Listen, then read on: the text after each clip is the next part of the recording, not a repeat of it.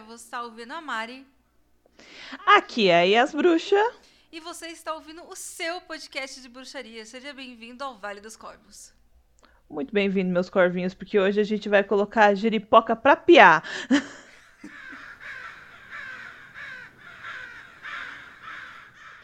Bem, gente, como eu já disse no início que a gente vai colocar a giripoca pra piar, é que hoje a gente vai falar sobre um tema muito polêmico dentro da, do universo da espiritualidade, não apenas da bruxaria. Porque hoje a gente vai falar sobre positividade tóxica. E eu também acho que é bom a gente colocar a cultura da, da culpabilização e, da, e também aquela questão de do, do sofrimento, de sempre a pessoa tem que sofrer. A hipervalorização do sofrimento. Nossa, hiper. É, ai, nossa, gente. É resiliência, isso. resiliência. É sobre isso o episódio de hoje. Vamos começar falando o que, que é positividade tóxica. O que, que até que ponto a positividade Eu, eu acho que é bom a gente começar a falar sobre o que é positividade tóxica, né? Sim. Eu, eu acho que é legal a gente começar pensando assim. É, aquele pensamento que é, ai, pense coisas positivas, que coisas positivas vão acontecer com você. Realmente, quando a gente está feliz, quando a gente está bem emocionalmente, é muito melhor para a gente em um milhão de motivos. A gente tem uma saúde melhor, né, porque aumenta a nossa imunidade, a gente tem uma situação uh, neurológica melhor, a gente tem um sono melhor, a gente acontece várias coisas para isso acarretar. Mas a gente tem que compreender que coisas exteriores também vão afetar o nosso humor. E, que nós e coisas humanos, interiores né? também. É, não, a gente é uma boneca de plástico agora que vai andar sempre sorrindo, né? Exatamente, a gente não pode tá, a gente não pode idealizar essa questão de estar tá sempre bem.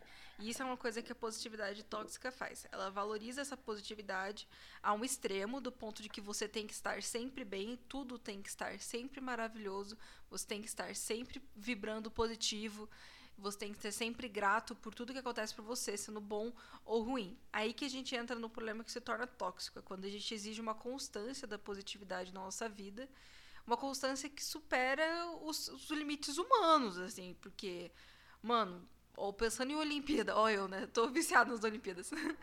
pensando Mariana, ela é viciada nesses, nos programas assim, é Big Brother, é Olimpíadas. Ah, Olimpíadas eu... não tô assistindo porque eu não vejo TV, gente, infelizmente. Eu sou uma pessoa alienada, me botou um entretenimento, um pão e circo, eu caio. Enfim, você vê lá, teve a Bayon, acho que é o sobrenome dela, é uma ginasta americana que estava no auge do seu desempenho. Pensa, ela estava super, super, superando todos os, os, limites do corpo humano, fazendo o que ela faz, uma das melhores. Para ser a melhor do mundo, ela com certeza ia tirar o ouro. Melhor no que ela faz no limite do corpo, mas ela faz paradas que a gente não tem noção de como que faz. E ainda assim ela escolheu sair da disputa para cuidar da própria saúde mental. Uma pessoa no auge do seu desempenho físico ainda assim tem restrições no estado mental e precisa às vezes se retirar de alguma coisa, desistir de algo para se sentir bem. Então, como que a gente quer exigir da gente uma positividade constante 24/7 na nossa vida? Não tem como. Não tem como, nós somos humanos. E é aí que a positividade se torna tóxica, quando ela quer que a gente leve até o limite o estar bem, estar satisfeito, estar feliz. Como se não existissem fatores externos, como a Yas falou, ou fatores internos que podem fazer com que a pessoa fique mal, meio deprimida. Exato, gente. Tipo assim, é igual aquela. E, e, vamos começar. Eu acho que é bom começar com uma máxima que é muito popular atualmente por pessoas que são negacionistas, que estão dentro do meio espiritual, porque esse programa também vai ser um pouco sobre isso, né? Para tentar, pelo menos, dar uma varridinha assim dos negacionistas que estão no meio espiritualista, que a gente tem que fazer isso, e os conservadores Sim. que estão nesse meio, porque a, realmente a gente tem que tirar esse, esse tipo de, de pessoas daqui. E essas pessoas, elas compartilham, por sua vez, essa positividade tóxica. Porque é fantástico, gente. Tipo assim, toda pessoa que compartilha essa, essa extrema toxicidade cheia de arco-íris e brilhinhos. ela é uma, na grande maioria das vezes, é uma pessoa extremamente moralista. Que eu acho incrível isso. Ela é muito moralista e ela tem uma questão de julgar muito a outra pessoa, né? E é um julgamento é, que é cruel. E o que eu acho que é, é muito bom de falar aqui desde o início, que pessoas que têm esse comportamento de positividade tosca são pessoas cruéis. Sim. E eu vou falar isso porque eu fiz um vídeo lá no TikTok, né, que eu tava falando umas verdades lá sobre a espiritualidade, enfim. E apareceu alguns comentários que eu eu, eu, eu me senti mal ao ler eles. E eu não passei por aquela situação uh, igual aquelas pessoas passaram, mas eu passei por situações similares mas me doeu muito. Tipo, uma menina lá comentou que ela teve câncer e falaram que ela tinha culpa por ter tido câncer porque ela tinha vibrado baixo, porque ela tinha pensamentos negativos. Uma outra menina lá é, foi contar para uma pessoa da família dela que ela tinha passado por uma por um estupro ela tinha acabado de passar por eles, fazia algumas horas, e a pessoa falou que ela tinha culpa por conta daquilo porque ela tinha vibrado para aquilo acontecer. Isso não se fala. Esse tipo de coisa não se fala. Sob hipótese alguma você fala um bagulho desses, entendeu? Então, gente, isso, isso é, é em alto e bom som, isso é crueldade. Isso, não, tem, não se tem uma outra palavra para isso, além de crueldade. Das pessoas sendo cruéis. Cruéis. E elas querem, tipo assim, dizer que elas não são cruéis em cima dessa máscara de brilhinhos e arco-íris. E, e, é isso que é uma das coisas que mais me estressa nisso tudo. É uma dissimulação Porque... gigantesca, né? Porque quando você pensar assim, são pessoas perigosas de interagir. Não são pessoas extremamente perigosas, são pessoas nocivas para pessoas que sofreram com situações de, de traumas terríveis como esses.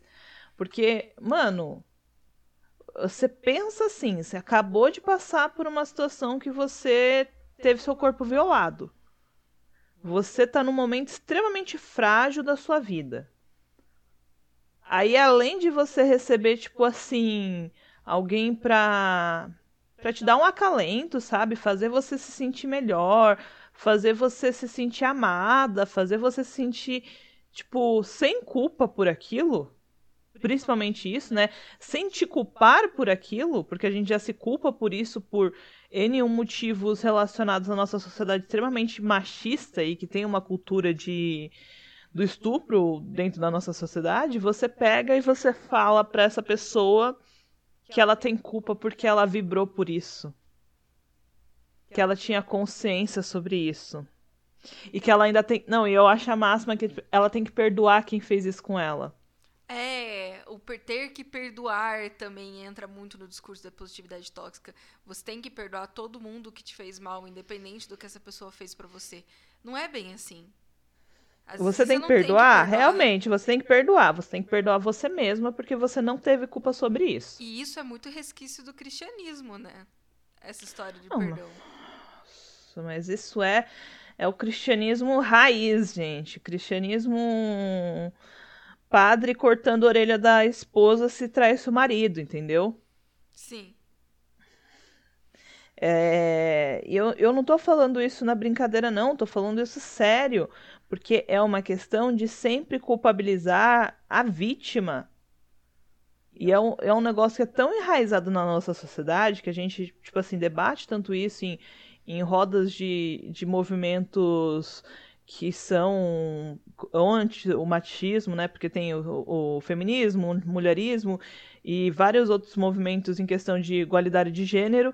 E aí você vê pessoas reproduzindo isso no meio espiritual, onde, entre aspas, as pessoas tinham que ser mais acolhidas. Porque a gente não está falando dessa positividade, principalmente advinda de um meio cristianizado. A gente está falando dessa, cristian... Eh, dessa espiritualidade que vem da. que, que vem na, na grande maioria das vezes, tipo assim, ai, de universalista, de situações mais, mais abrangentes, até dentro do próprio paganismo, da Umbanda, do Candomblé. Tudo bem que eu vejo muito menos isso acontecendo na Umbanda e no Candomblé, eu vejo, infelizmente, isso acontecendo muito, muitas vezes dentro do Espiritismo.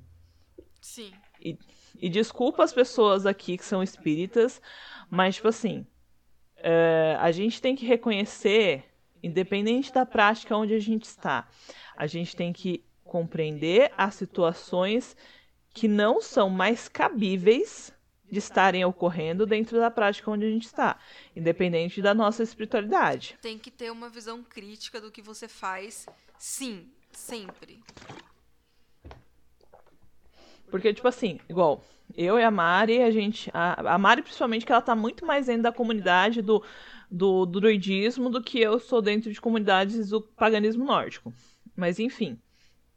A Mari está dentro da comunidade de druidismo. E aí, lá dentro acontece, tipo, um, um caso de abuso. Ninguém vai passar a cabeça da pessoa lá dentro. Não. Ninguém vai passar a mão na cabeça. E a gente tem que compreender isso. A gente não dá, não dá para continuar repetindo esses padrões.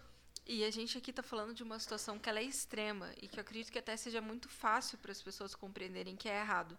Mas muitas vezes essas situações elas vêm de, disfarçado em coisas sutis. Por exemplo, você quer ganhar bem, então levanta e trabalha. Se você quer, por que, que você não consegue trabalhar? Por que, que você está deprimido? Vai, faz as suas coisas, levanta, reage. E não é bem assim reage. Às vezes as pessoas não conseguem reagir mesmo. E vim com essa ideia de que, tipo, não, você tem que estar tá bem, e daí coloca um argumento do tipo, você está vibrando para ficar deprimido, ou pior ainda, você vai atrair obsessor ou quiumba porque você está deprimido. Não, necessariamente, gente, tipo, coisas energéticas, energeticamente ruins vão acontecer com você porque você está deprimido. Isso é culpabilização Sim. de vítima, igual. Isso é culpabilização de vítima, isso é psicofobia, isso é uma coisa que deixa pessoas deprimidas se sentindo péssimas. Porque, aliás, foi muito importante falar isso, porque eu acho que a, a, aquele, os vídeos que eu fiz, os dois vídeos que eu fiz, né? Agora eu fiz o terceiro, falando sobre essas questões polêmicas dentro da espiritualidade. E teve pessoas que são deprimidas que elas falaram que elas se sentiam muito mal em questão de achar que elas atraíam para elas um obsessor quando elas estavam em crise. Cara. Gente. É claro, quando você tá meio deprimido, você vai estar tá com uma energia que não é muito legal. E às vezes você vai lá, faz uma limpeza depois quando você se sentir bem, mas isso não vai chamar um obsessor, vai gerar talvez uma memória de parede, alguma coisa assim que vai ser limpa com facilidade. Não, você não vai estar tá colocando a sua energia em risco por isso. E outra, você não tem controle sobre isso. Você não tem controle. Tipo, que culpa você tem? Por que, que isso vai acontecer? Ah, não faz sentido para mim, desculpa.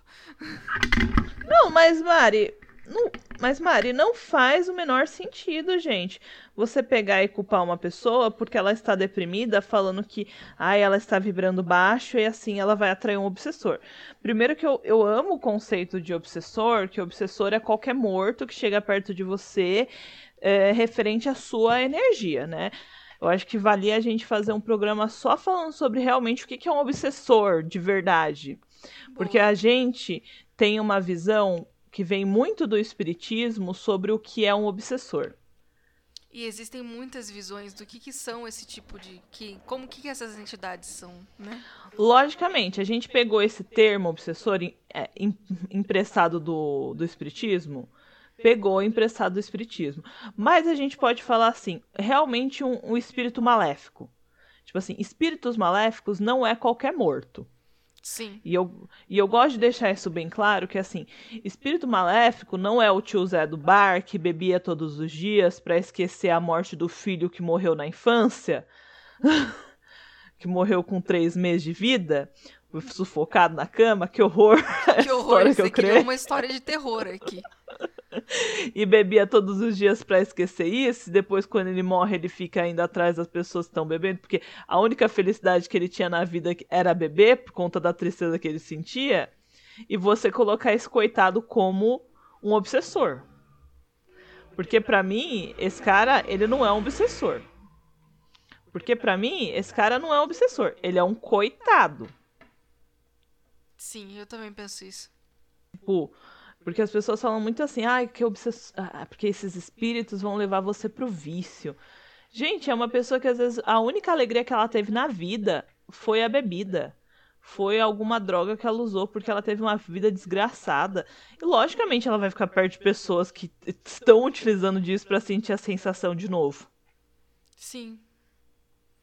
Isso, e ah, não significa que necessariamente é um obsessor. Não, é, exato, não significa que necessariamente é um obsessor, que vai ser um, um bicho ruim um obsessor, o buraco é mais embaixo. Não vai ser atraído dessa maneira. Mas a gente fala sobre isso no episódio sobre obsessores que a gente vai fazer. Mas vocês conseguem entender que, literalmente, a positividade tóxica ela tá em pequenas ações? Nas pequenas culpabilizações, em é, responsabilizar as pessoas por coisas que elas não têm responsabilidade. E, e, nisso criar uma cobrança em cima das pessoas. E como a gente está falando, isso é errado. É desonroso. Você não pode fazer isso com alguém, sabe? Tipo, não é, não é certo. De maneira nenhuma isso é certo. Realmente, gente, não é certo. E, e além do mais, né? É... Aliás, uma das coisas que o pessoal ficou mais puto lá comigo nesse vídeo foi eu falando que, tipo, lei da atração é meritocracia mística, né? Só funciona pra gente rica. Porque eu acho muito legal essa galera que fala assim, não, porque se você vibrar realmente e se esforçar, você vai conseguir ó, o que você deseja. Daí você olha a pessoa, tem um emprego fixo, recebe bem, tem casa própria, tem um carro na garagem, não falta comida, é branca, heterossexual. E se não for uma mulher. Padrão. É padrão. Não, aliás, muitas das pessoas comentaram lá no meu vídeo que eu achei impressionante que eu olhava pra cara delas assim. Em suma, em grande maioria, logicamente, teve. Em, eu tô pegando bem a grande maioria, assim. Não, porque lei da atração funciona para mim. Aí eu entrava no perfil da pessoa, a pessoa era branca e padrão, mas ela falou assim: ah, mas eu não sou rica. Mas às vezes, que, gente, vocês não precisam ser rico, rico, rico. Você pode sabe? ser uma classe média. Você pode ser uma classe média. As coisas Ou, vão ser muito mais fáceis. As pessoas também, elas não compreendem que, tipo assim, realmente, se você tem um rostinho bonito perante a sociedade, você vai conseguir as coisas com mais facilidade. Vai, vai, com certeza vai. A beleza facilita para conseguir emprego, abre oportunidades, facilita muito. Facilita muito. E você daí você para pra pensar, né? Tipo, a pessoa não precisa nem ser rica, ou ela é tipo sustentada pelos pais. Sabe? É, vai falar pra uma pessoa, uma periférica, uma mulher negra periférica, que ela tem que vibrar positivo. Ai, pra quando. Gente, é piada. É piada. Que é só ela escrever num papel o que ela quer que vai acontecer. Tipo. Você vai conseguir Mas, é... romper com as barreiras, todas as barreiras sociais impostas na vida daquela mulher, escrevendo uma palavra num papel, tipo, é claro, gente, é importante ter objetivos na vida, ter sonhos. Tudo isso é muito legal, a gente valoriza tudo isso, isso é muito maneiro. Só que uma coisa é você falar que você repetir uma frase tipo, eu estou rica, eu estou rica todos os dias, vai fazer com que você fique rico se você passa por um monte de situações adversas todos os dias. Sim. Além do mais, é, uma das coisas que as pessoas falam assim, ah, mas lei da atração não é apenas para para questões financeiras e materiais. E aí, tipo assim, porque ai, eu tipo, gente, entenda que processo de autoafirmação para é, mudar os seus pensamentos sobre você mesmo, sobre sua autoimagem, sobre como você se vê, isso é provado pela psicologia. Isso não é a lei da atração. Falar. Isso é psicologia. Isso não é lei da Isso atração, é entende? Terapia cognitivo-comportamental. Tipo, entre, entre aspas, né? Um dos elementos de terapia cognitivo-comportamental. Aí, tipo assim, pra mim eu vi aquilo ali eu fiquei assim, é, real, é, realmente, isso daí funciona, só que isso daí não é lei da atração. Não é.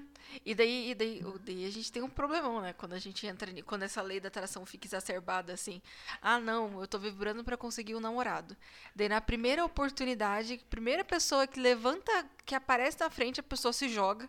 O cara é um abusivo do caramba, mas a pessoa colocou na cabeça que aquilo foi, foi enviado pelo universo para ela. E é uma pessoa abusiva, é uma pessoa escrota, é uma pessoa que não faz bem pra estar tá do lado.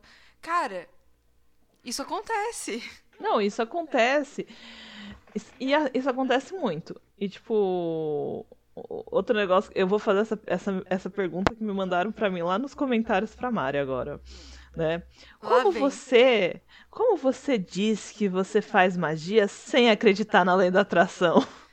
É que magia é uma conjunção energética, né, cara? Você não tá, você tá usando ele. Ai.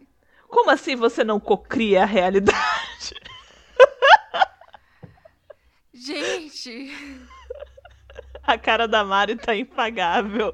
Tá impagável. O que, que você quer que eu te fale? Tipo, mano. Eu acho que, primeiramente, né, Mari? A magia não cocria realidades, gente. Não, a gente modifica um pouquinho aqui, um pouquinho, mas é tudo com coisa que já tinha possibilidade de acontecer. Mas é, na real, o que a magia faz é a gente conseguir manipular a. Eu, eu, vou ser bem Crowleyana agora. A magia faz com que a gente manipule a realidade para conseguir a nossa verdadeira vontade. Bem Crowleyana, mas eu gostei. Eu gostei. Mas é isso, gente. É tipo assim, a gente manipula, manipula as probabilidades, assim, se a gente for pensar numa questão mais, mais palpável, assim. O grande ponto a... é que a lei da atração é super falha. Exato. É super falha. É super falha. Eu acho incrível, tipo assim, você como é que você vai atrair alguma coisa para você, você ignorando o mundo que você vive? Não dá. E é por isso não. que a magia é diferente da lei da atração, porque a gente não ignora o mundo que a gente vive. Um feitiço Exato. bem feito considera todas as barreiras que existem no mundo para que aquilo aconteça e tenta contornar essas barreiras. Além do que, né, uma coisa que eu acho que é muito importante a gente falar aqui sobre essa questão, né, que a gente tá falando sobre positividade tóxica.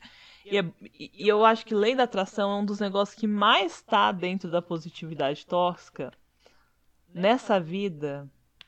Eu não sei o que, que é. é eu acho que não tem mais outra coisa que eu vejo mais assim como. Eu sei. Coach Fala. quântico.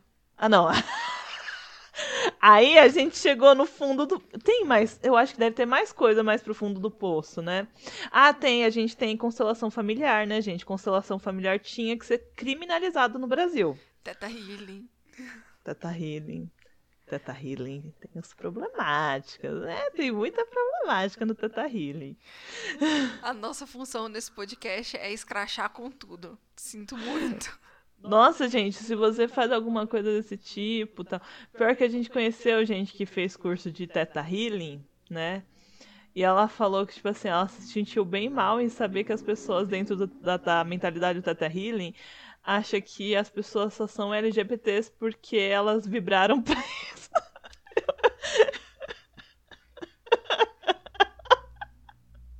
Você tá me zoando. Você tá me zoando, gente. É sério isso? É, eu vibrei Mariana, na minha infância pra ser gay.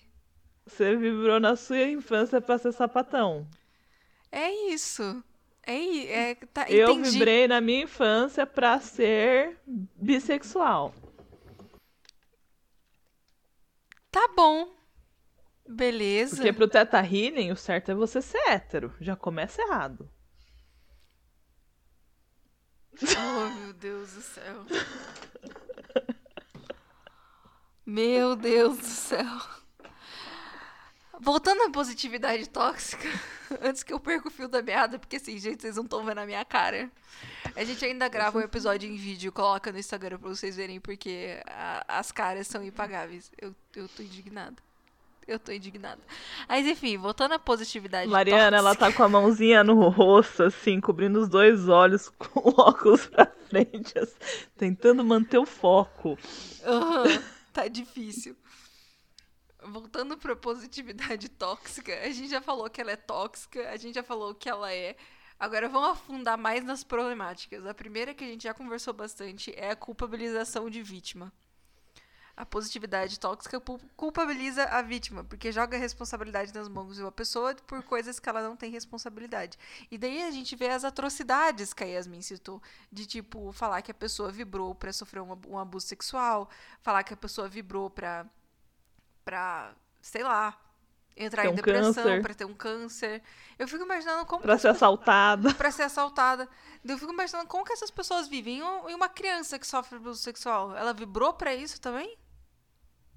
Na cabeça A gente dessas esqueceu pessoas, de colocar, sim. eu vou colocar na descrição, alerta de gatilho, porque a gente tá falando muito de abuso sexual nesse episódio. Nossa, não, por favor, tem que ter nesse episódio alerta de gatilho, porque olha. Não, a pessoa que sofre uma violência, alguém que perde o emprego, ter uma família para sustentar, ela vibrou para isso acontecer? Tipo, Você que pegou o Covid, você vibrou pra isso acontecer, gente. e daí a gente entra no negacionismo, né? As pessoas falando Não, que você, se você vibrar positivo, você não pega covid. Quem Você não dera precisa tomar assim. vacina, gente. Você não precisa pegar, eh, tomar vacina. Só precisa vibrar positivo. Não precisa usar máscara. É a lei da atração, entendeu? Você tá... Tem Então- muita gente que argumenta isso. Tem E uma entrevista de uma isso. pessoa É, argumentando tem uma, isso. tem uma entrevista disso, do menino falando que, tipo, não, que eu não vou tomar vacina porque eu acredito na lei da atração. E é aquilo que eu tô vibrando é que eu não vou pegar Covid, então eu não preciso tomar vacina. Então a gente vê como essa questão da lei da atração também é, é uma falácia. E eu vou deixar uma coisa bem clara aqui, gente. Em nenhum momento eu, tô, eu e a Mari, a gente tá aqui falando sobre a lei da atração que advém do hermetismo tá? Porque a lei da atração que advém do hermetismo, ela considera situações que a sociedade passa. Ela não Sim. ignora essas situações.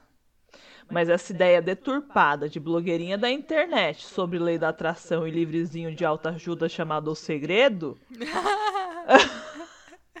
Cutucou a. eu quero é mais que se foda essas coisas, gente. É Porque, assim- disso que a gente tá falando. A gente tá falando da visão deturpada. Porque, igual eu falei no início do episódio, realmente, gente, você estar desejando alguma coisa, ter um objetivo, tal, faz bem isso pra gente. Aliás, a gente ficar pensando muito nessas situações eh, pode ajudar a gente a se motivar e tudo mais. E também é um, é um trabalho mental da gente não desistir das coisas que a gente deseja, né? Mas a gente tem que compreender que não é isso que vai fazer você conseguir o negócio. É, eu não posso ficar seis meses pensando, eu quero passar na federal, eu quero passar na federal e não fazer nenhum curso, não revisar a matéria. Não é Não bem estudar. assim que funciona. Não, não estudar não é assim. A Yasmin vai prestar concurso. Ela vai ficar passando, pensando que ela quer passar no concurso, que ela já tá concursada, que ela já passou no concurso. E aí? E não vai estudar? Não, gente, e, e aquela coisa, mesmo se eu e a Mari a gente pegar e fizer um feitiço, a gente vai lá, faz um feitição, um feitiçaço assim. Aquele feitiço lá Dos que a gente brabo. dá De vela de dos- 21 dias. de vela de 21 dias, assim, ó, de, de acender vela todo dia, de fazer, ó, fazer de, dedicação pra passar no negócio. Se a gente não estudar, a gente não passa. Sim, não é. Não, não as coisas têm limite pra acontecer. E é essa, essa é a visão que a gente tá criticando. Cadê o limite pra isso acontecer? E você vê que as- tudo vem de um lugar só. Eu acho que essa que nem a, a situação. Ah, alguma coisa ruim aconteceu porque você vibrou pra isso acontecer. Vem no mesmo, da mesma ideia de tudo que você pensa, você atrai, que é a lei da atração. Exato. Tudo vem da lei. Amiga, tudo vem da lei da atração. A gente pode, eh, pode colocar o nome desse episódio, além de positividade tóxica, é a atração e sua positividade. A lei da atração e sua positividade tóxica.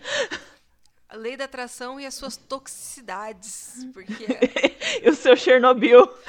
Lei da atração. Nossa, gostei. Vai ser esse o nome do episódio. Lei da atração e Chernobyl. Porque lei da atração e Chernobyl. a gente tinha um nome para esse episódio, a gente acabou de mudar. É isso. Yasmin, você estava falando.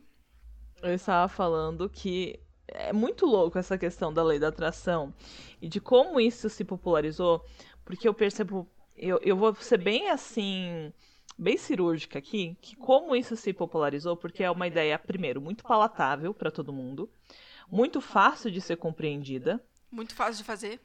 Muito fácil de se fazer. A, a explicação quando você vai ler o livro O Segredo é uma coisa ridícula. De Nunca li você livro. Meu, eu já li algum. Eu folhei ele quando eu era mais nova. Eu vi o filme que minha mãe. Minha mãe gosta desses negócios. Eu falo assim, mãe. Ai, mãe. É, assim, é um assim, negócio que permeia gerações, né? Porque eu lembro é... que esse livro ficou popular quando eu tava no fundamental. Não, mas é um negócio que é de, vem lá do movimento New Era, né? Sim. O movimento, o movimento New Era, né, gente? O que falar desse movimento que deturpa tantas práticas místicas milenares? Né, não? Né, não? Né que é mesmo? Eu amo. Mas a grande questão é que, tipo assim, eles pegam uma coisa que é, tipo, muito fácil de se fazer. É, a explicação é extremamente fácil. É, tipo, não tem um embasamento profundo. E aí eu amo a máxima deles falar assim: ah, não, mas se não acontecer com você, é porque o universo não quer que aconteça isso agora com você. Daí fica muito cômodo, né? Daí você pensa: não, eu não consegui o emprego agora porque eu vou conseguir ele depois.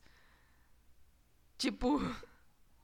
Eu não consegui namorar agora porque eu vou, vou namorar depois.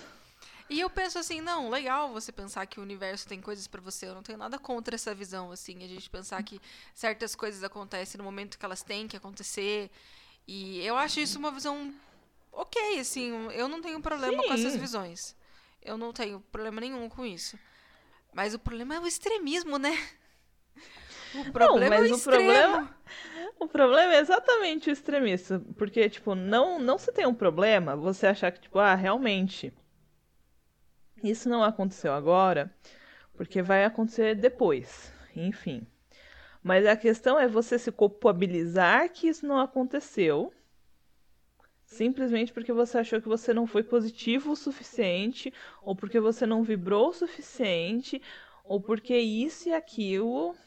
E às vezes você pega, eu paro para pensar assim, eu vejo pessoas que são bem desenvolvidas na espiritualidade se responsabilizando por coisas ruins que acontecem na vida, pensando que, ah, eu não tô positivo o suficiente, então é por isso que não aconteceu. Ah, eu não tava muito bem esses dias, por isso que não aconteceu. Eu fico tipo, cara, você não tava bem porque você é um ser humano.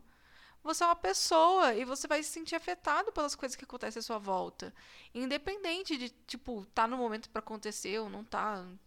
Cara, indifere. Eu não acredito numa espiritualidade que é tão bitolada que não reconhece os limites da existência humana. A gente tem limite.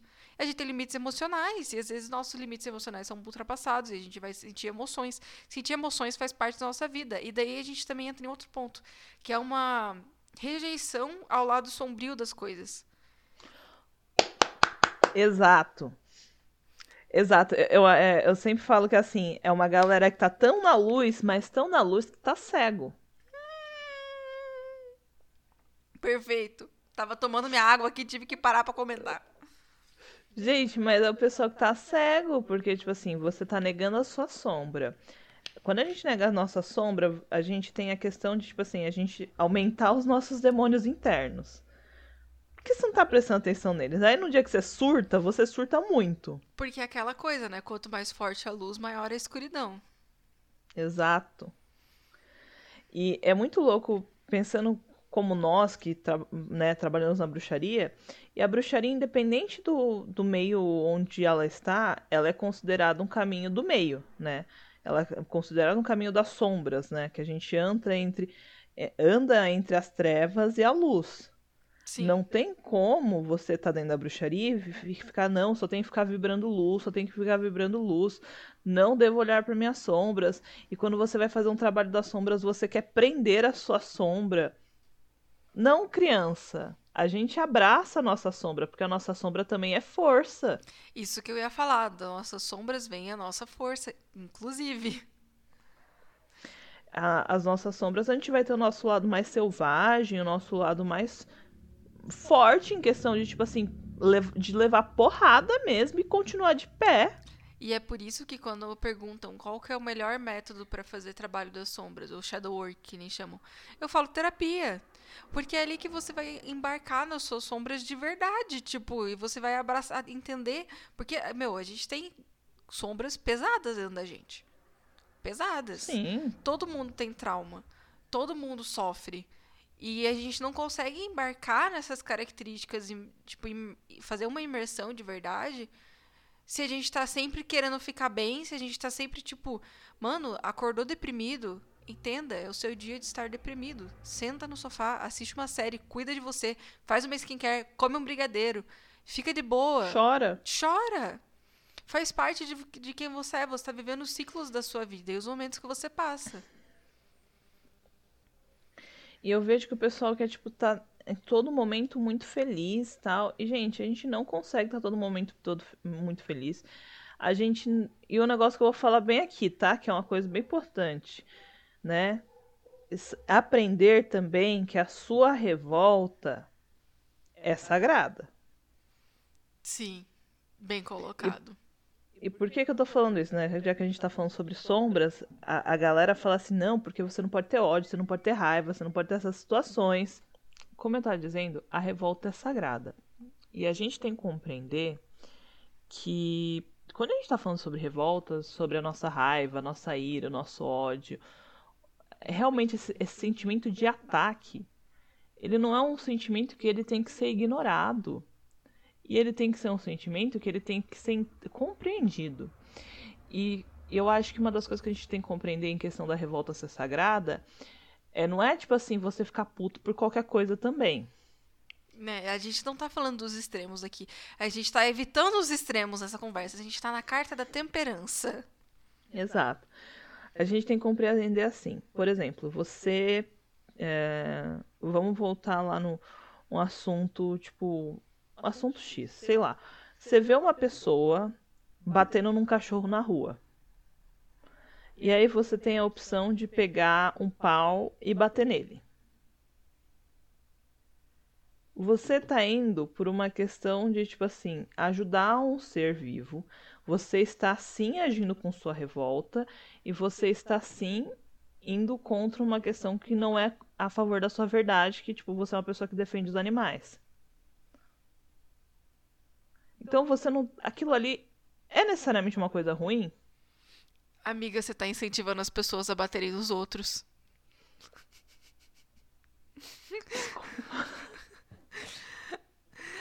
Eu entendi o que você tá propondo. É um, é um exemplo, gente, não levem ao pé da letra. Mas, tipo assim. ah, enfim, eu vou dar um outro exemplo mais tranquilo, sem, sem envolver uma paulada em alguém, tá? Boa. A gente tem atualmente um presidente que preferiu matar a população ao invés de comprar vacina. Se você virar e falar que ele é um genocida, com raiva disso, e querer mandar ele pra puta que pariu, essa sua revolta vai estar sendo sagrada. E- Com certeza. Enten- Quer dizer, existe um meio para as coisas, né? Existe um porquê do fazer as coisas. E quando a gente fala. E a revolta também, às vezes, uma revolta. A revolta dá energia pra gente. A revolta também move a gente. Gente, nós somos bruxas. A gente não. Não é gratiluz, não. Não. Nem um pouco. A gente nasce na sombra, vive na sombra, abraça a sombra, toma cafezinho com a sombra. Entende? Tem dia meu que é depressivo, vou fazer o quê? Vou tomar um café com o meu sofrimento. Fico lá sofrendo. Passa, ele vai embora, Passa o vem sofrimento no rosto pra ficar com a pele mais bonita. umas gotas de frustração, fica ótimo. Mas, gente, assim, o que, que a gente tem que começar a compreender que, que esse meio em questão de, tipo, achar que a gente vai vibrar por alguma coisa, ou que alguma coisa está acontecendo com a gente por conta que é culpa de vidas passadas também, que também tem, tem, tem isso, né? Tem isso. As relações kármicas, né, que falam. É, relações kármicas. Mas assim, gente, se a gente for pensar em qualquer questão de pós-vida, sempre as pessoas vão passar por uma situação da alma no pós-vida de pagar algumas penitências para a próxima vida ela reencarnar.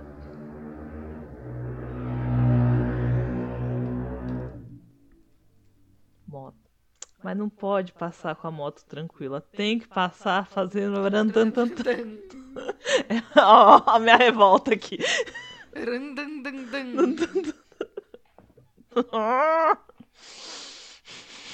Eu até perdi o que eu tava falando com a moto. Você falou que a pessoa, ela passa por um processo de. A alma passa por um processo de pagar penitências. Sim, em, em muitas cosmovisões de pós-vidas, a gente vai ter o processo da alma passar, pagar por uma penitência do que ela fez na vida passada. Tipo, seja no umbral, seja em um dos sete céus lá do da galera budi do, dos infernos da galera budista, seja não sei aonde, tipo, você vai ter um lugar lá que você vai resolver os BO que você fez nessa vida. Tipo, os BO mais graves. Porque tem muita gente que fala assim, ah, mas criança que foi abusada na infância, aconteceu isso porque provavelmente na vida passada ela fez a mesma coisa. Aí ela, você tá falando que ela vai voltar na próxima vez vai fazer a mesma coisa com alguém? Qual que é a lógica? É o ciclo infinito, gente. Não tem lógica isso. Vem, isso tudo vem muito de um lugar de tentar justificar o inexplicável, tentar justificar ações humanas que são inexplicáveis, e também vem de um medo de sofrimento, né? Vem do local de medo de sofrimento. Essas visões de positividade tóxica é sempre você querer vibrar bem, vibrar estar bem. É um desespero por estar bem que a pessoa esquece que ela pode não estar bem também às vezes. E tá e tudo bem. Você... Exatamente, você não vai estar tá bem, tá tudo bem. Gente, entenda que estar triste. Vou até lembrar agora de divertidamente. Amei. Que estar triste também faz bem. A tristeza é importante para o nosso desenvolvimento. Com certeza. A tristeza é muito e, importante. E a gente não tá, tipo assim, falando assim, em questão de tipo, ai. É, ficar sempre feliz, ficar feliz porque você está triste. Não, fique triste quando você estiver triste. O negócio é sentir as emoções quando elas vêm, não você ficar forçando para outra emoção vir, cara. Só vive ali tua vida na boa, sem forçar as coisas. Deixa as coisas vir, entendeu? Deixa as coisas vir e eu acho que uma das coisas que é muito bom a gente compreender disso tudo, em questão de abraçar as nossas sombras, de compreender que essa, essa lei da atração é uma furada da vida. A furada da vida.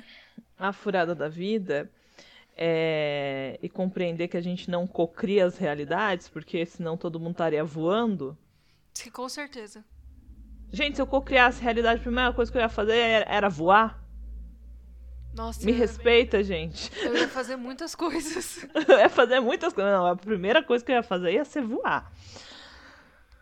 Então, compreender que existem limitações, as pessoas são muito fatalistas. Aí também fica aquela questão da lei do retorno, que é uma questão. E do, e do karma, que eu acho incrível como as pessoas pegam o sentido do karma, que tem totalmente uma estrutura muito diferente do que ela tem aqui no, no Ocidente, que é aqui, lá na Índia.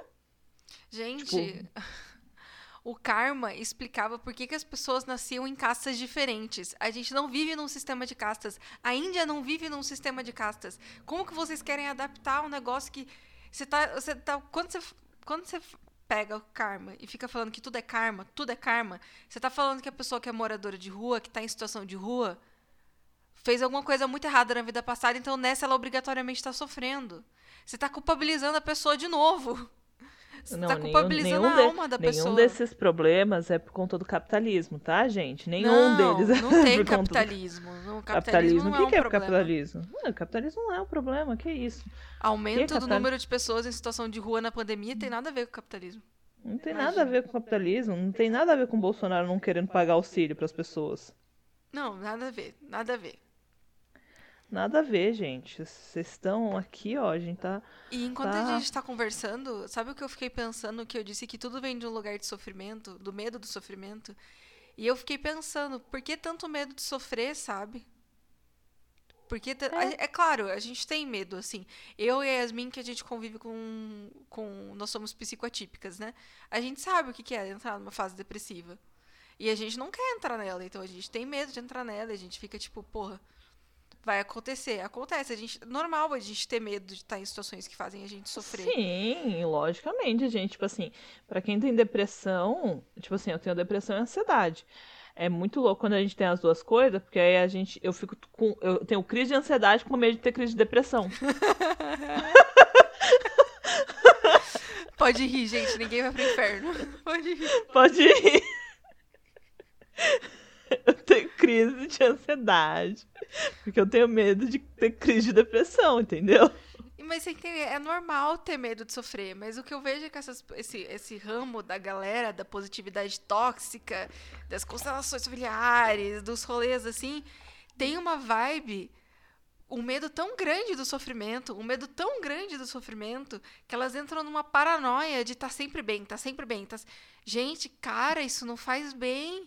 Lembra do Divertidamente, que nem Yasmin falou, a tristeza é necessária.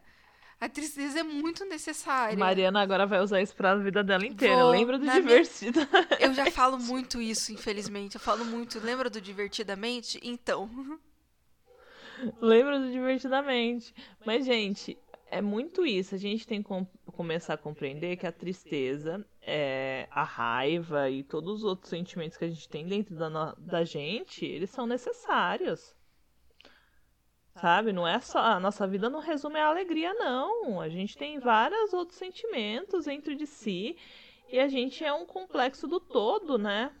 Sim, e daí você fica pensando para as pessoas que são pagãos aí. E tem essa vibe de querer estar tá sempre bem. Ah tá, você acha que a galera lá, que os celtas estavam sempre bem, acordavam todos os dias felizes, que era tudo. Gente, que, que não. No paganismo ah, ainda. Ah, eu, eu um negócio que eu vou falar aqui que é, que é bem, bem importante, tá, gente? Que é bem importante. Nem todo mundo acredita naquela teoria que a alma vai evoluir, tá? A gente não é Pokémon. É, isso é verdade. eu, isso é visão de cada um, né? Daí já acho que cada um vê o que pensa sobre isso, mas nem todo mundo pensa que a alma obrigatoriamente vai evoluir. Exato. E eu acho que é bom a gente falar sobre isso aqui, porque muitas dessas, dessas questões que eles falam, assim, que as pessoas estão passando por isso, é para sua evolução. Mas a gente tem que compreender que essa não é a única visão de mundo que existe. Sim. A Mariana, por exemplo, é animista. Sim. Ela acha que você pode reencarnar como uma árvore. Acho mesmo. E aprender com aquilo. Isso não quer dizer que é uma alma mais ou menos evoluída, é uma alma que está aprendendo. Exatamente, são visões de mundo, tipo, são visões, entendeu? E são concepções. Então você quando é, é, aquela coisa, né? É que nem aquela frase, Deus, não, tudo bem, para mim Deus é tudo igual. São frasezinhas que parecem inocentes, mas elas têm um, um fundo preconceituoso bem considerável. Tipo, é tudo para sua evolução. Tá, então todo mundo acredita que a alma vai evoluir. Então eu tenho que acreditar que a alma vai evoluir. Então essa tem que ser a minha visão. Ah, Deus é só um. Então todos os deuses são um Deus só. Então você está ignorando que existe politeísmo que tem um fundinho de preconceito. Aqui eu fiz uma problematização, dei uma de Lumena, que apontei o dedo na cara mesmo, meio Lumena. Isso mesmo, eu adoro a Mariana Lumena, é isso mesmo. Dei uma de Lumãe, que é o apelido dela nas redes, so nas redes sociais é Lumãe. É, dei uma de Lumãe aqui e, né, deu uma problematizada forçada, mas vocês entenderam o que eu quis dizer. Mas eu acho que é bom a gente falar que tem outras visões de em questão de pós-vida, em questão da alma, que não necessariamente todo mundo acredita que a alma vai ter uma evolução assim, e também é uma evolução para quê, né? Vai virar Deus? Você tá evoluindo ao ponto de virar divindade? Assim, se for para isso, eu acho que é até interessante. Mas até as divindades que a gente vê em questão do passado, assim, elas têm a questão dos, eh, de serem egóicas, né? Então, tipo assim, nenhuma divindade tinha. Se a gente for pensar que, tipo, alguma das situações que elas passaram foi situações que elas passaram em vida, agora eu tô jogando será que somos deuses ou sua criação? Aqui vem assim. O papo ficou Mas... louco. Pega o, o café, ficou... pega o café. Pega o café. Mas é compreender que as coisas, tipo, podem ser muito mais. A gente pode ter uma visão muito mais abrangente. Não necessariamente as coisas são uma única visão de mundo.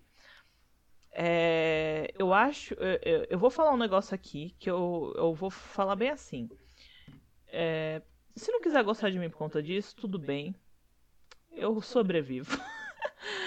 Mas eu percebo que muitas coisas saem do espiritismo e vão para o misticismo popular brasileiro e se tornam como verdade absolutas, sendo que aquilo não é uma verdade absoluta, aquilo é uma cosmovisão de mundo. Sim. Não, mas isso é verdade. Por que, que alguém ia ficar com ódio de você por isso? Não sei, as pessoas têm. As pessoas não gostam de verdades amargas, Mariana. As pessoas ficaram com raiva de mim porque eu falei que, que lei da atração é meritocracia mágica. Olha, mas é verdade. Existem visões de mundo. E tá, daí você vai falar, ah, Mariana, mas acreditar na lei da atração é uma visão de mundo. Sim, é uma visão de mundo que eu estou criticando. não tô falando que eu não vou criticar as visões de mundo. Tipo. A gente tá aqui criticando essa visão de mundo porque ela chega a um ponto de causar sofrimento nas pessoas. E tudo que gera sofrimento nas pessoas é problemático, a gente tem que analisar. A gente, Exato. Tanto que nem a maioria do nosso público, acredito que não tem uma pessoa no nosso público que seja cristão. Mas enfim, então vocês que são da bruxaria, do paganismo, você, a gente critica o cristianismo por quê? Porque ele causa sofrimento, porque ele é, é preconceituoso, porque ele é incoerente. A gente critica porque a gente tem motivos. Daí se a gente vê algo na nossa comunidade que é preconceituoso, que causa, que causa sofrimento e que é incoerente, a gente não vai criticar? Qual que é a lógica, então? Por que, que a gente está aqui? a gente tem que criticar para criar um futuro melhor para as pessoas, para as novas gerações que estão aí, né? né? Bruxinhos de 13 anos estão chegando no caminho. Os bruxinhos de 13 anos. Aliás, a gente tem que fazer o um episódio de bruxaria e menores de idade. Bruxaria e menores de idade. Daí a gente recomenda o livro da, da Dark Side, que eles lançaram um livro na coleção que é um livro para crianças de 10 anos. Mas tudo Sim. bem. Eu não Darkseid patrocina nós. Darkseid patrocina nós a gente fala dos seus livros. É... Mas enfim, eu acho que era isso por hoje. Era isso que a gente queria falar sobre essa situação da positividade tóxica. Fiquem de olho. Fiquem de. Vigie! Vigie. Gente, eu, eu acho que eu só quero terminar o, o podcast, né? Que a gente já tá terminando aqui. É, com algumas considerações finais. Que é tenha cuidado, e eu vou falar realmente assim, tenha cuidado quando você for em terapeutas holísticos, em bruxas, em, em pessoas que, que estão dentro de caminhos espirituais, né, que são espiritualistas, enfim. Estão nesse meio místico, né? É, quando elas começarem a ter essas ideias muito de culpabilizar as pessoas por situações que elas não tinham controle. Sim. E eu falo isso de tipo assim, se você encontrar uma pessoa dessa no seu caminho, é... vai embora, sabe? Não fica perto dela. Porque, primeiro, a maioria dessas pessoas, como eu já disse no começo do vídeo, no começo do vídeo, no começo do podcast, elas são pessoas que são cruéis. E que hora ou outra elas vão te responsabilizar por alguma coisa que você não tem culpa. Sim, e uma hora ou outra elas vão falar que você tem culpa sobre alguma coisa que você nem tem, não fez porra nenhuma. E vai te causar sofrimento, vai te causar dor. Então vigie, vigie. Já diria os colegas cristãos, né? Já diria, vigie. né? Vigie, fique vigilante das pessoas que entram na sua vida em posição de mentoria, em posição de instrutores, porque eles podem orientar o seu caminho de um jeito muito maneiro eu tenho experiências muito legais com pessoas muito mais experientes do que eu, que são sacerdotisas e tal. tenho experiências ótimas, mas eu sei muito bem que eu poderia ter tido experiências horríveis. E eu já tive experiência horrível com uma moça que eu fui num ritual pra Lilith, a qual falou que todas as pessoas que estavam ali que tinham passado por abusos sexuais foi porque elas pediram por aquilo. Pois então. Pra Lilith, eu vou colocar bem assim. Ela falou isso em nome de Lilith. Depois, se Lilith comeu o cu dela, eu quero só ver. Mas é isso, meu povo. Espero que vocês tenham gostado do episódio de hoje. A gente com certeza gostou de gravar. Desculpa aí se alguém ficou ofendido, são as nossas opiniões. Você é mais do que convidado a não gostar, não concordar e vem debater com a gente. Manda uma mensagem pra gente, comenta no, lá no Instagram que a gente vai responder com prazer. Não, sem problemas nenhum, somos super abertos ao debate. E é isso, um beijinho para vocês, Yasmin. É isso, gente. Qualquer coisa que vocês também quiserem agregar a esse episódio, venham comentar no nosso Instagram sobre a, tanto lá na, na postagem, tanto no, na DM, para quem quiser mandar uns textão falando mais coisas sobre isso, porque a caixa de mensagem está aberta, meus amores. E a gente vai amar conversar com vocês. Então, até a próxima. A gente se vê semana daqui duas semanas. Isso. E tchau. Tchau, gente.